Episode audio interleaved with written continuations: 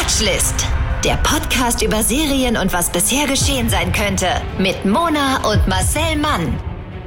Na, ist denn schon wieder eine Woche rum? Kann das sein? So ist es tatsächlich. Hallo und herzlich willkommen zu einer ganz, ganz neuen Folge Watchlist. Das ist euer Serienpodcast mit Mona, das bin ich, und Marcel Mann. Hallöchen. Hallo, das bin ich. Hallo.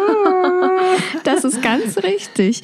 Wir sind einmal. Habe ich mit verstellter Stimme gesprochen? Hast du ich vielleicht weiß. bemerkt? ja, Aber- das war trotzdem. Ich war es trotzdem. Aber unsere zahlreichen Fans, die uns jetzt schon seit über 100 Folgen hören, die wissen doch ganz genau, wie du mit jeder Stimme klingst, denn sie hören dich ja nicht nur hier, nein, sie hören dich ja auch ganz, ganz viel im Fernsehen drinne, bei sämtlichen Streamingdiensten dieser Erde, weil du Synchronsprecher bist, Marcel Mann, und viele, viele Serien synchronisierst, die wir sehen, die wir auch hier schon besprochen haben. Und außerdem bist du ja auch aus dem Internet nicht wegzudenken, denn auch da treibst du deine Späße, denn du bist auch Comedian im Internet und auch auf der echten Bühne. Und ich bin einfach Moderatorin Mona und ich habe mir den Namen ausgesucht, damit ich nicht erklären muss, was ich tue, weil es erklärt sich von selbst. Aber wir sind ja nicht nur das, wir sind ja noch ganz viel mehr. Zusammen sind wir nämlich auch noch was. Also erstens sind wir äh, ein Duo, von dem anscheinend nur einer atmet und das bin ich. Und Mona, die kann einfach, die flext hier so die Monologe weg. Lady Macbeth nennt man sie auch.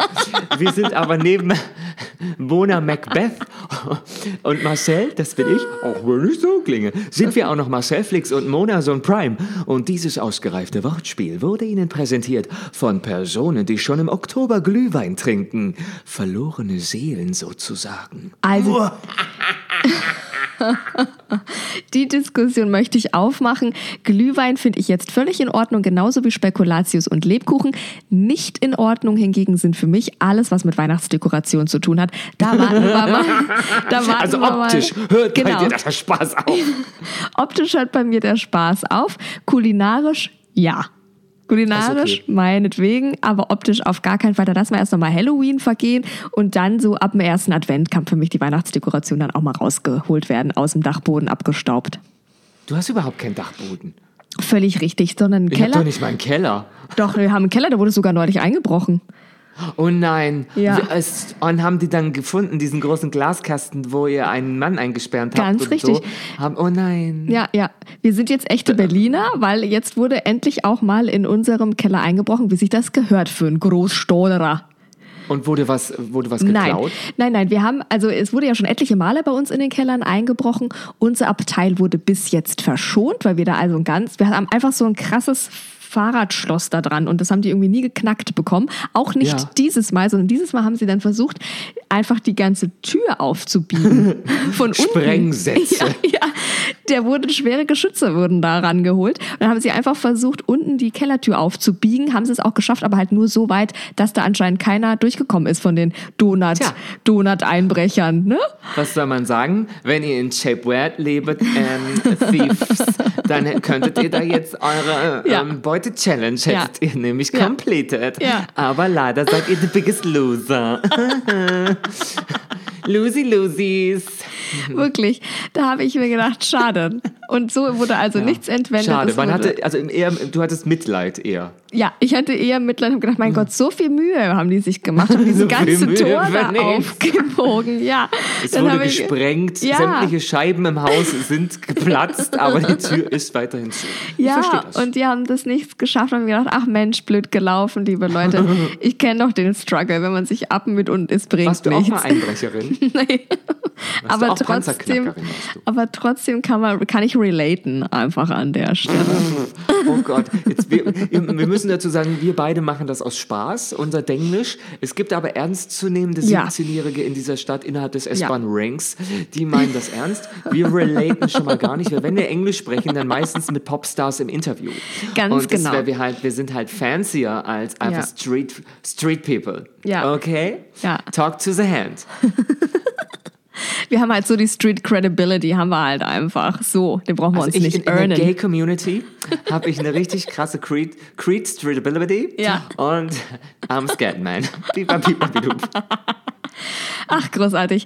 Liebe Leute, in diesem Podcast geht es aber eigentlich natürlich um unser Leben, aber eigentlich aufgehängt an immer einer aktuellen Serie, denn wir sind ein Serienpodcast. Das heißt, hier bekommt ihr jede Woche eine neue Serie vorgestellt, die wir euch empfehlen und zwar wärmstens, sonst wäre es ja Quatsch. Und diese Woche ist auch wieder eine Serie dran und jetzt komme ich auf meinen eingängigen Monolog zurück, denn du bist ja Synchronsprecher Marcel und in dieser Folge, die wir euch heute vorstellen, hast du sogar eine Rolle mit synchronisiert. Das stimmt. Und da bei mir nicht eingebrochen wurde, habe ich mein Netflix-Abo weiterhin in meinem Besitz und konnte mich auch davon überzeugen, ob ich das halbwegs in Ordnung gemacht habe. Ich bin skeptisch. Auf jeden Fall sprechen wir heute über die Serie Lock and Key. Also Schloss und Schlüssel. Ja. Für alle, die halt wirklich nicht so äh, Creed's Threadability haben Ja, wir. ja, ja. Und Lock and Key ist ein bisschen Narnia, ein bisschen Stranger Things und ein bisschen Spuk in Hill House. Ja, wie Würde cool. ich mal beschreiben. Also, es ist eine Serie bei Netflix und ähm, ich sag mal so, an eine Mm. gigantische Schlüsselschnitzeljagd haben die Protagonisten der Serie, Mhm. nämlich die Locke-Geschwister, Tyler, Kinsey und Bodie, jetzt nicht unbedingt gedacht, als sie mit ihrer Mutter Nina in das mysteriöse Keyhouse in Matheson, Massachusetts gezogen sind. Oh, wow. Und ich habe es ohne mich zu Ja. versprechen ausgesprochen. Ich wollte gerade sagen. Respekt. Matheson, Massachusetts. Wow, wow, wow. Aha, aha, aha.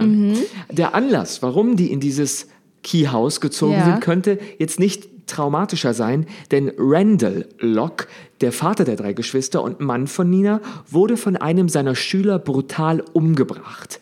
Im Gott. Beisein seiner Familie. Ach Ursache ungeklärt. Wir wissen erstmal nicht, oder ich glaube, wir wissen sehr lange nicht, was, warum hat der das gemacht?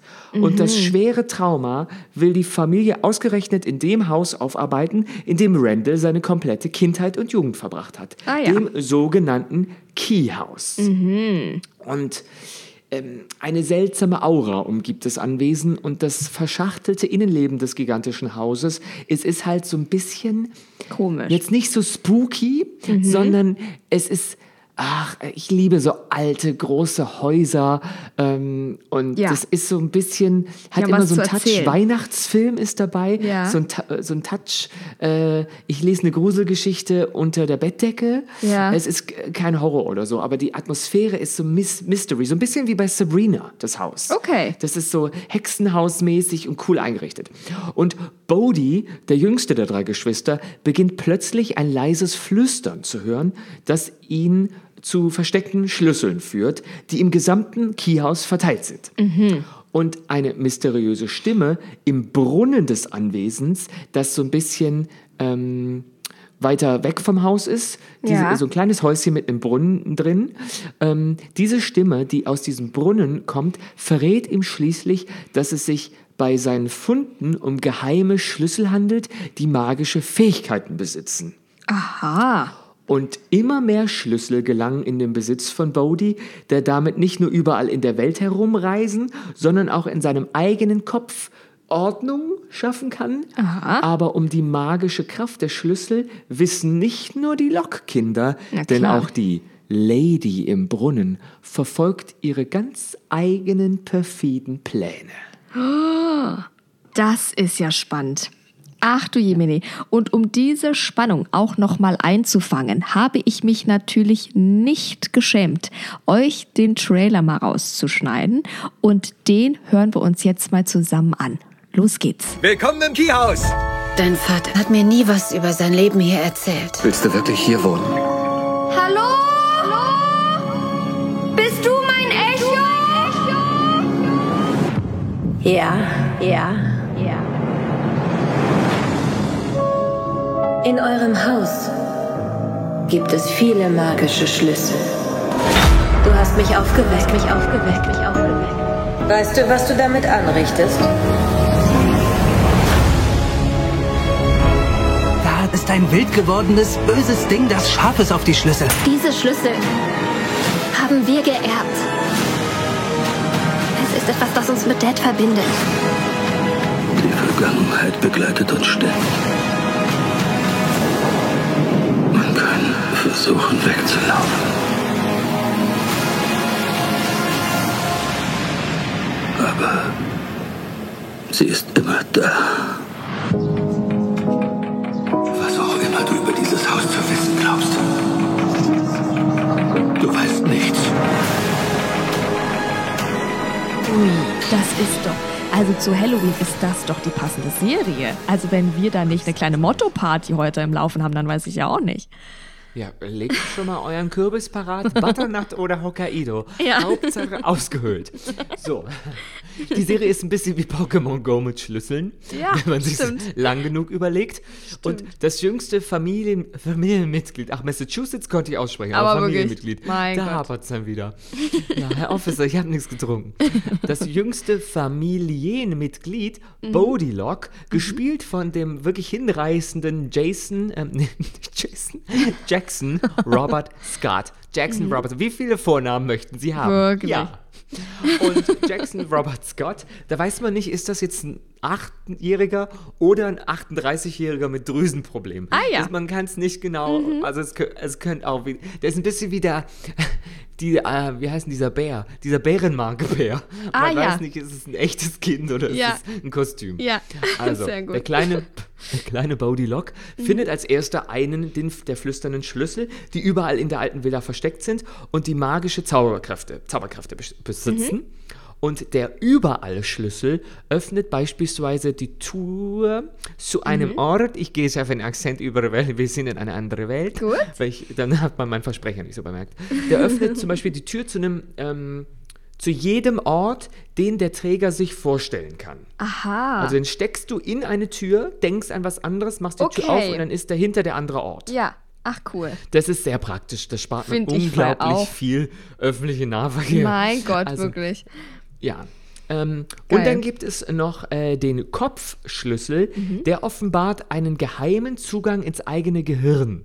Und dann kann man zum Beispiel, anstatt Dinge auswendig zu lernen, Bücher nehmen, den Kopfschlüssel ähm, Ja. sich in den Nacken stecken. Der, Ko- der, also Ja. wenn der Schlüssel sich dem Nacken nähert, dann Ja. ist der, kommt ein kleines Schloss, dann klickt man das und plötzlich steht man, man also als man selber neben sich Ja. und noch eine Tür oder irgendwas ist Ja. da und dann geht man da einfach durch mit den Sachen, die man in seinem Kopf bunkern will oder um da ein bisschen aufzuräumen und nach Traumata zu suchen oder Ah, okay, sich an krass. was zu erinnern, weil die Erinnerungen sind alle gespeichert im Kopf.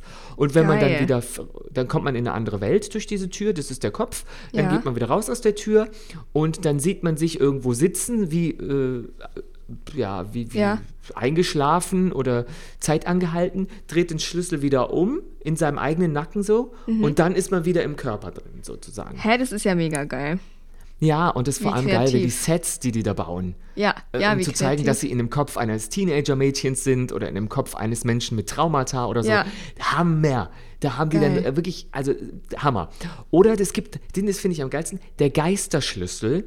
Der hat natürlich ähm, besondere ähm, äh, Fähigkeiten, weil Natürlich. dann äh, geht man durch eine bestimmte Tür, äh, fällt um und Ja. ist wie tot. Alle Leute denken, man ist tot. Man ist aber sozusagen ein Geist und kann überall auf dem Gelände von Keyhouse rumfliegen und mit den Toten auch sprechen, die sozusagen Ah. am Friedhof beerdigt sind. Ah, okay. Also mit seinen Vorfahren. Ja. Das Problem ist aber leider, da darf einen jetzt niemand finden, weil da liegt man sozusagen tot vor einer Tür. Weil der Ach Körper, den lässt du ja zurück. Ja, ja, ja, Und du okay. musst sozusagen, wenn jemand die Tür schließt zwischen de, dir und deinem Körper, kommst du nicht mehr zurück in deinen Ach Körper. Also ist so, ein bisschen, na klar. Ist, ja, ist ein bisschen gefährlich. Ach Und da Gott. gibt es ganz, ganz viele verschiedene Schlüssel.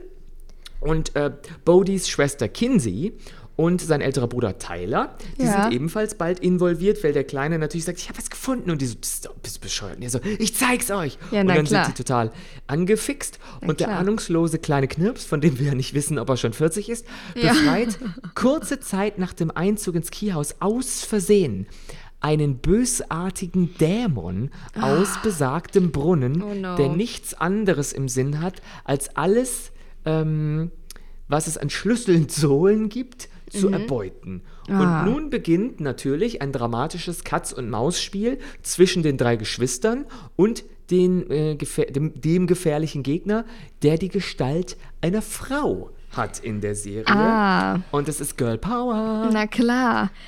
Ach, wie Und die spannend. Erwachsenen, die, ähm, Wissen von gar äh, nichts. die wissen von gar nichts und wenn man es ihnen erzählt, die können das nicht, äh, die, die hören sich das dann an und Ja. wenige Sekunden später haben sie es wieder vergessen. Ach so. Weil Magie funktioniert in diesem Universum nicht bei Erwachsenen. Ja, na klar. Das finde ich Also spannend. die, die, die können sich einfach nicht merken. Also Ja. man kann mit denen schon, man könnte, bei denen funktionieren die Schlüssel auch. Ach die so. denken natürlich, aber die vergessen es halt, nachdem man es benutzt hat wieder. Das hilft Ja. jetzt nicht so viel. Ach so, ich finde es total spannend. Ich hab, also das habe ich ja noch nie gehört, das ist so ein Konzept und es klingt wirklich so, als hätten, hätten sich so Erwachsene hingesetzt in so einer Redaktionskonferenz und als hätten die gesagt, boah, wie cool wäre es nochmal Kind zu sein und wie cool und dann hätten die so rumgesponnen und dann wäre das entstanden. Oder so früher, dann hätten Ja. wir keine Hausaufgaben machen müssen, dann hätten wir so einen Schlüssel gehabt und dann hätte man sich das einfach alles merken können. So irgendwie. Vielleicht haben sie auch mit, vielleicht waren auch Kinder in der Redaktionskonferenz beteiligt. Vielleicht. Das finde ich, also das, also wie kreativ auch das Konzept, finde ich schon mal sehr, sehr schön. Und es kommt gar nicht von irgendwo bei, bei Lock and Key handelt es sich um die Adaption der beliebten Graphic Novels bzw. Comic-Romane von Gabriel Rodriguez und Joey Hill. Und das ist der Sohn von Horrorautor Stephen King.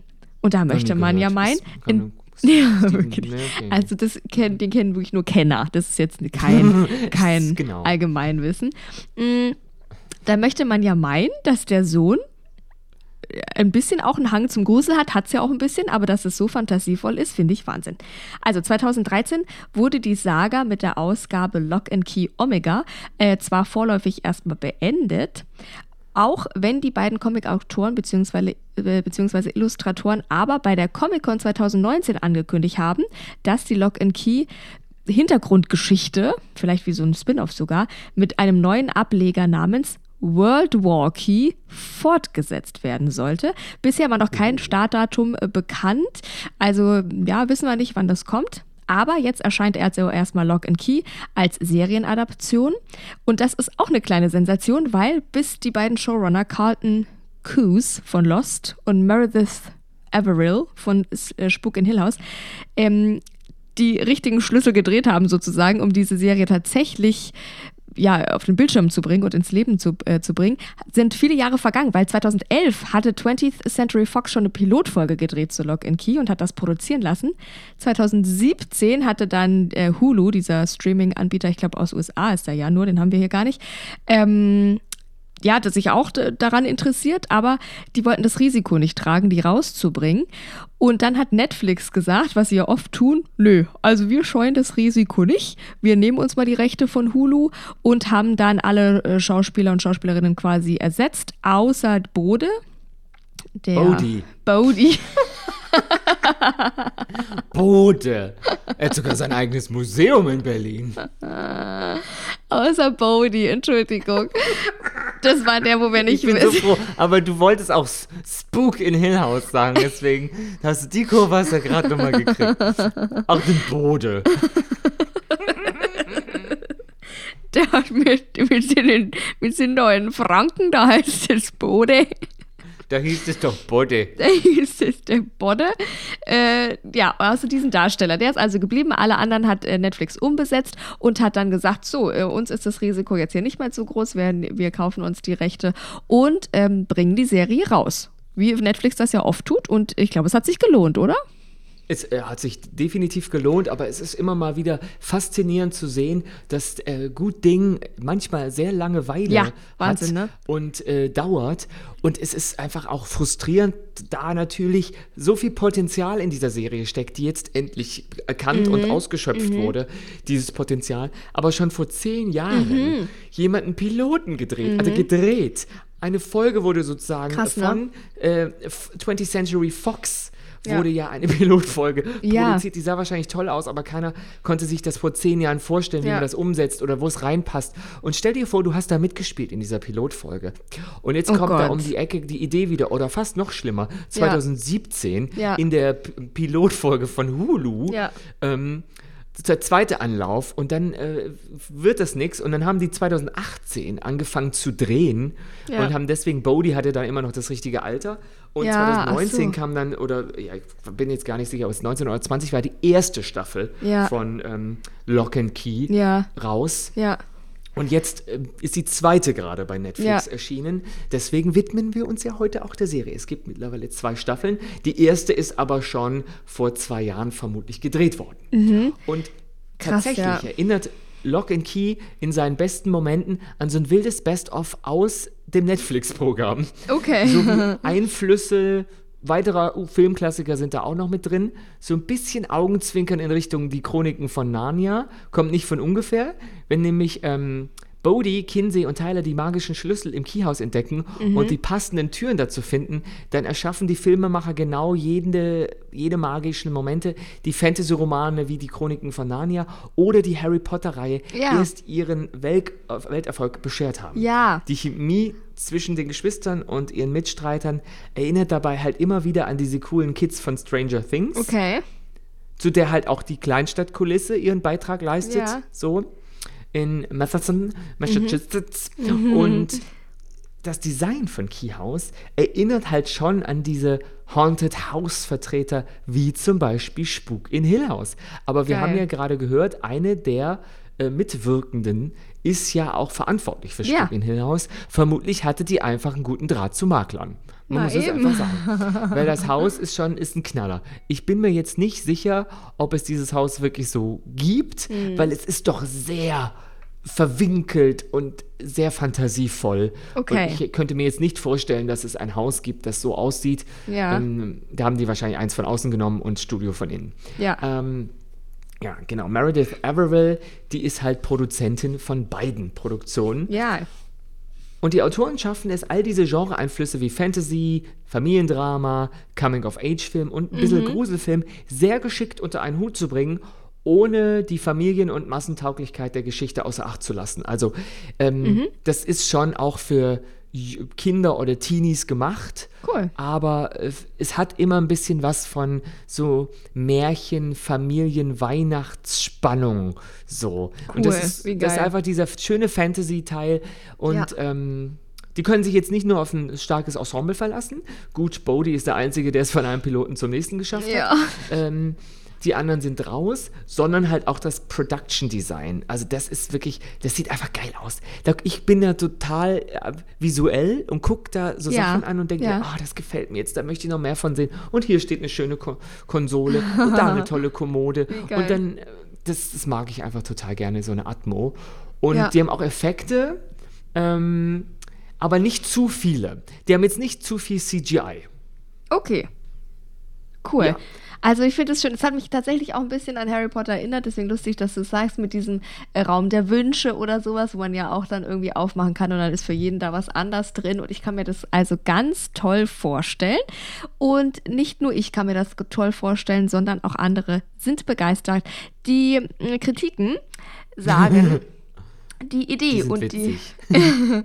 die Idee und die ersten zwei bis drei Folgen sind echt noch spannend, aber dann wird es mit jeder Folge dümmer und dümmer. Diese drei Kinder kann man an Dummheit und unlogischem Verhalten nicht mehr toppen. Musste mich durchquälen und wollte mir irgendwann einfach nur Augen und Ohren ausstechen, damit ich das Elend nicht mehr mitbekommen muss.